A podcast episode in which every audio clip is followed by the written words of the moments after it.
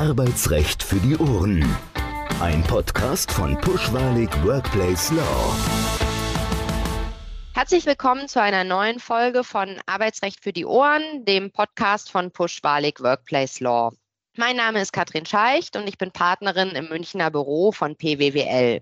Heute spreche ich nochmal mit meiner Kollegin Maike Rehner, die vor einigen Wochen schon Gast in diesem Podcast war. Und es geht um Rechte und Pflichten, die die Arbeitsvertragsparteien im Zusammenhang mit der Arbeitsunfähigkeit treffen. Dazu stellen wir Ihnen gleich drei aktuelle Entscheidungen vor. Zuerst, Maike, stell du dich aber auch nochmal den Hörerinnen und Hörern vor, die die erste Folge mit dir noch nicht anhören konnten. Sehr gern. Vielen Dank, liebe Katrin. Genau, ich bin Maike Rehner. Ich bin Partnerin bei Puschwalik, ebenfalls im Münchner Büro und kümmere mich neben der regulären arbeitsrechtlichen Beratung auch viel um Arbeitsschutz. Darum ging es in der letzten Folge. Und heute geht es um die Arbeitsunfähigkeit, die ja durchaus da auch einen gewissen Anknüpfungspunkt hat. Perfekt. Und damit sind wir auch direkt wieder im Thema, nämlich Arbeitsunfähigkeit. Zuerst sprechen wir über eine Entscheidung des BAG. Die ist jetzt schon gut anderthalb Jahre alt, aber tatsächlich in der Praxis sehr relevant. Die Aktenzeichen verlinken wir selbstverständlich in den Show Notes. Und ich fasse als erstes mal den Sachverhalt ganz kurz zusammen. Es geht um das betriebliche Eingliederungsmanagement und es ist ein Urteil vom 1. Februar 2022. Ganz kurz im Überblick war es so, der Arbeitnehmer war in 2017 an 48 Tagen krank, in 2018 an 61, in 2019 an 103 Arbeitstagen und in 2019 gab es dann auch ein sogenanntes BEM-Gespräch, das heißt ein Gespräch zur Durchführung eines betrieblichen Eingliederungsmanagements. Nach diesem Gespräch war der Arbeitnehmer nochmal knapp 80 Arbeitstage, also wieder über sechs Wochen krank. Und anschließend hat der Arbeitgeber dann das Arbeitsverhältnis gekündigt, ohne nochmal ein erneutes Gespräch zum betrieblichen Eingliederungsmanagement durchzuführen. Und die Parteien haben sich dann, wie es so oft der Fall ist, darüber gestritten, ob die Kündigung wirksam ist. Maike, wie war das denn in dem Fall? Ja, in dem Fall hat das BAG tatsächlich gesagt, die Kündigung ist unwirksam, denn der Arbeitgeber hätte hier vor Ausspruch der Kündigung nochmal ein betriebliches Eingliederungsmanagement anbieten müssen aufgrund der Tatsache, dass der Arbeitnehmer nach dem ersten betrieblichen Eingliederungsmanagement eben innerhalb eines Jahres nochmal für mehr als sechs Wochen erkrankt war. Dadurch wird diese Pflicht zur Durchführung des betrieblichen Eingliederungsmanagements für den Arbeitgeber wieder neu ausgelöst. Und das gilt eben auch dann, wenn dieser Jahreszeitraum, auf den das Gesetz zur Ermittlung der Arbeitsunfähigkeitszeiten abstellt, seit dem letzten betrieblichen Eingliederungsmanagement noch nicht vergangen ist. Das bedeutet, ein betriebliches Eingliederungsmanagement reicht sozusagen nicht per se für einen Jahreszeitraum aus, sondern es kommt einfach darauf an, wie sich die Abwesenheitszeiten tatsächlich entwickeln.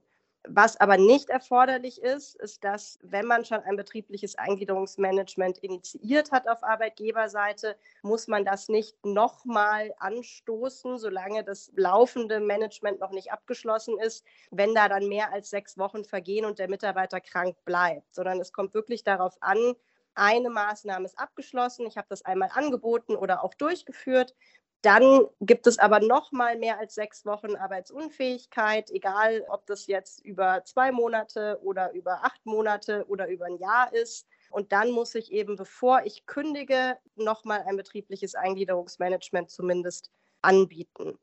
Wenn man das nicht tut, so wie der Arbeitgeber in dem hier vorliegenden Fall, führt es nicht zwangsläufig sofort zur Unwirksamkeit der Kündigung sondern es ist dem Arbeitgeber nach wie vor möglich darzulegen, dass die Durchführung eines weiteren betrieblichen Eingliederungsmanagements nichts geändert hätte, also eben keine positiven Ergebnisse gebracht hätte. Aber dafür ist der Arbeitgeber darlegungs- und beweisbelastet. Und das ist in der Praxis erfahrungsgemäß unheimlich schwierig, weil man natürlich einfach nicht weiß, was passiert wäre, wenn man nochmal zusammengesessen hätte Vielleicht haben sich medizinische Gegebenheiten geändert. Das kann dann hinterher niemand mehr mit Sicherheit sagen. Insofern ist da der Merksatz in jedem Fall immer, bevor eine Kündigung ausgesprochen wird, nochmal prüfen, gab es ein betriebliches Eingliederungsmanagement, wie lange ist es her und sollte man eben, bevor man über die Kündigung entscheidet, nicht doch nochmal dieses Verfahren vorrangig beschreiten. Ich glaube, als Merkposten würde ich dann noch ergänzen, im Zweifel also hängt natürlich vom Einzelfall ab, aber eher ein betriebliches Eingliederungsmanagement zu viel als eins zu wenig. Ähm, zum einen, um vielleicht die Arbeitsfähigkeit wiederherzustellen oder zum anderen, um nicht später diskutieren zu müssen, ob man noch ein betriebliches Eingliederungsmanagement hätte durchführen müssen oder halt eben nicht. In dem zweiten Fall, den wir besprechen wollten, da ging es nicht um das betriebliche Eingliederungsmanagement, sondern da ging es einfach um die Frage, wann Zweifel an einer Arbeitsunfähigkeitsbescheinigung berechtigt sind und wann möglicherweise auch nicht. Da sind ja die Arbeitsvertragsparteien ab und zu unterschiedlicher Meinung. Und in der Entscheidung des BAG, ein Urteil vom 8. September 2001, auch das verlinken wir natürlich in den Show Notes, war es so, dass eine Mitarbeiterin gekündigt hat, also keine Kündigung des Arbeitgebers, sondern eine Arbeitnehmerin hat selbst gekündigt und hat gleichzeitig oder nahezu gleichzeitig mit ihrer Kündigung eine Arbeitsunfähigkeitsbescheinigung eingereicht, die exakt die Dauer der Kündigungsfrist von zwei Wochen umfasste. Und aufgrund des zeitlichen Zusammenhangs und der Dauer der Arbeitsunfähigkeit hat der Arbeitgeber bezweifelt, dass tatsächlich eine Arbeitsunfähigkeit vorlag, hat die Entgeltfortzahlung eingestellt und die Arbeitnehmerin bzw. ehemalige Arbeitnehmerin hat geklagt. Wie wurde denn in dem Fall entschieden, Maike? In dem Fall hat das Bundesarbeitsgericht zugunsten des Arbeitgebers entschieden und festgestellt, dass die Arbeitnehmerin keinen Anspruch auf Entgeltfortzahlung für diese zwei Wochen hatte. Und zwar ist das Gericht zu dem Ergebnis gekommen, dass der Beweiswert der Arbeitsunfähigkeitsbescheinigung erschüttert war aufgrund der Umstände, die der Arbeitgeber vorgetragen hat. Also dass die Arbeitsunfähigkeitsbescheinigung unmittelbar im Zusammenhang mit der Eigenkündigung der Arbeitnehmerin eingereicht worden ist und eben exakt die Dauer der Kündigungsfrist umfasst hat. Das hat das Gericht als ausreichend angesehen, um den Beweiswert der Arbeitsunfähigkeitsbescheinigung zu erschüttern. Das wiederum führt dazu, dass sich die Darlegungs- und Beweislast verschiebt. Üblicherweise ist es eben so, der Arbeitnehmer legt eine Arbeitsunfähigkeitsbescheinigung vor. Damit ist davon auszugehen, dass die Arbeitsunfähigkeit auch tatsächlich besteht. Und nur wenn der Arbeitgeber ebenso wie hier diesen Beweiswert der Arbeitsunfähigkeitsbescheinigung erschüttert hat, dann ist es Sache des Arbeitnehmers zu beweisen, dass er tatsächlich krank war. Und das ist der Arbeitnehmerin im hier vorliegenden Fall nicht gelungen. Und aufgrund dessen hat der Arbeitgeber hier tatsächlich obsiegt und musste keine Entgeltfortzahlung leisten. Also da vielleicht auch nochmal als Merkposten. Arbeitgeber können natürlich Zweifel an so einer Arbeitsunfähigkeitsbescheinigung haben, aber ab und zu gibt es auch Zweifel, die sich hinterher nicht als zutreffend herausstellen. Dann haben natürlich die Mitarbeitenden noch die Möglichkeit, die tatsächliche Erkrankung bzw. Arbeitsunfähigkeit nachzuweisen. Also das ist ihnen nicht genommen. Aber wenn das dann auch nicht gelingt, dann besteht auch kein Anspruch auf Entgeltfortzahlung.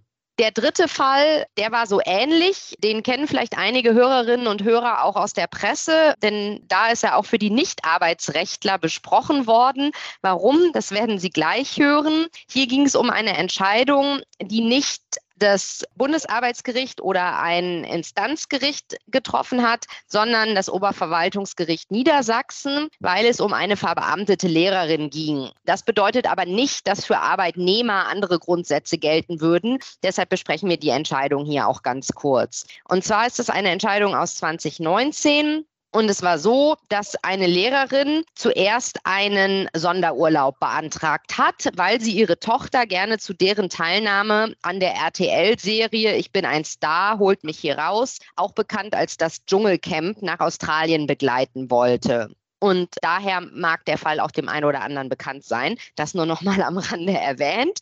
Diesen Sonderurlaub bekam die Lehrerin nicht. Und anschließend reichte sie dann für den Zeitraum, für den sie den Sonderurlaub beantragt hatte, eine Arbeitsunfähigkeitsbescheinigung ein. Und da war es nicht nur an dieser Stelle der Zusammenfall von Zeiträumen, der ähnlich wie bei der Kündigungsfrist vielleicht für sich genommen auch schon etwas auffällig war, sondern es war dann auch so, dass der Fernsehsender RTL während der Laufzeit vom Dschungelcamp eine Videobotschaft von der Lehrerin und ihrer Tochter aus Australien ausstrahlte, so dass dann auch entsprechend bekannt geworden war, unabhängig davon, ob sie jetzt arbeitsunfähig war oder nicht. Jedenfalls hielt sie sich in Australien auf und konnte dort Videobotschaften versenden. Und das führte dann dazu, dass ein Disziplinarverfahren eingeleitet wurde und die Lehrerin aus dem Dienst entfernt wurde. Dagegen hat sie sich gerichtlich gewehrt. Und tatsächlich war die Frage, darf man als Lehrerin ähm, aus dem Dschungelcamp Videobotschaften senden,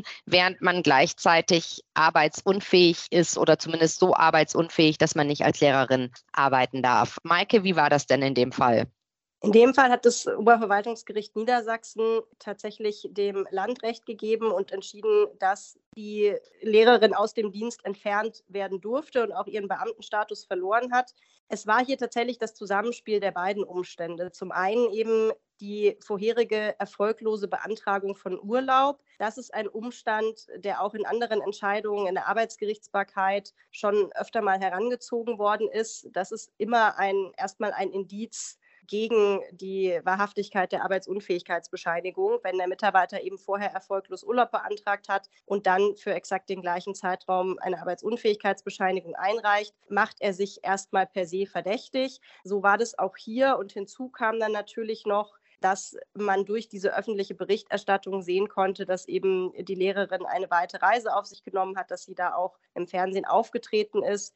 Inwieweit das möglich ist oder nicht, das hängt natürlich auch immer davon ab, welches Krankheitsbild man konkret hat. Also es gilt schon der Grundsatz, nicht jede Krankheit macht bettlägerig und gerade bei Erkrankungen im psychischen Bereich haben wir öfter mal auch in der Praxis die Fälle, dass Arbeitgeber uns fragen und sagen, ich habe den im Baumarkt gesehen oder ich habe den beim Sport gesehen, das geht doch nicht. Und das hängt natürlich immer davon ab, mit welchem Krankheitsbild man das zu tun hat. Und darüber wissen Arbeitgeber oft einfach sehr wenig, sodass man da pauschal sich oft schwer tut mit der Beurteilung. Aber hier war es natürlich einfach so, der Sonderurlaub war auch exakt zu dem Zweck dieser Reise beantragt worden und dann eben über den Umweg der Arbeitsunfähigkeit ist es letztlich ermöglicht worden, diese Reise dann doch anzutreten. Und diese Umstände in der Gesamtschau hat das Oberverwaltungsgericht dann ausreichen lassen, um die Entfernung aus dem Dienst zu bejahen durchaus nachvollziehbar. Ich glaube, da gibt es eine ältere Entscheidung, auch äh, zu, da war es so ähnlich, da war ein Mitarbeiter des medizinischen Dienstes und wenn ich mich richtig erinnere, war er wegen eines orthopädischen Leidens krankgeschrieben, wurde dann aber beim Skifahren gesehen und da war tatsächlich auch die Kündigung wirksam. Es war eine arbeitsgerichtliche Entscheidung, weil man mit orthopädischen Problemen so war es jedenfalls in dem Fall mit dem konkreten Problem, war Skifahren nicht gesundheitsförderlich. Wenn man andere Erkrankungen hat, für die in dem Beispielsfall Skifahren nicht nachteilig ist, was die Genesung angeht, dann darf ein Mitarbeiter auch während der Arbeitsunfähigkeit gegebenenfalls zum Skifahren gehen oder sich auch in einem anderen Land oder an einem anderen Ort aufhalten. Das ist vielleicht ganz wichtig, dass es da, wie meine Kollegin gerade gesagt hat, immer auf die Einzelheiten ankommt. Was ist das Krankheitsbild? Und tut der Mitarbeiter etwas, was der Genesung entgegensteht oder nicht.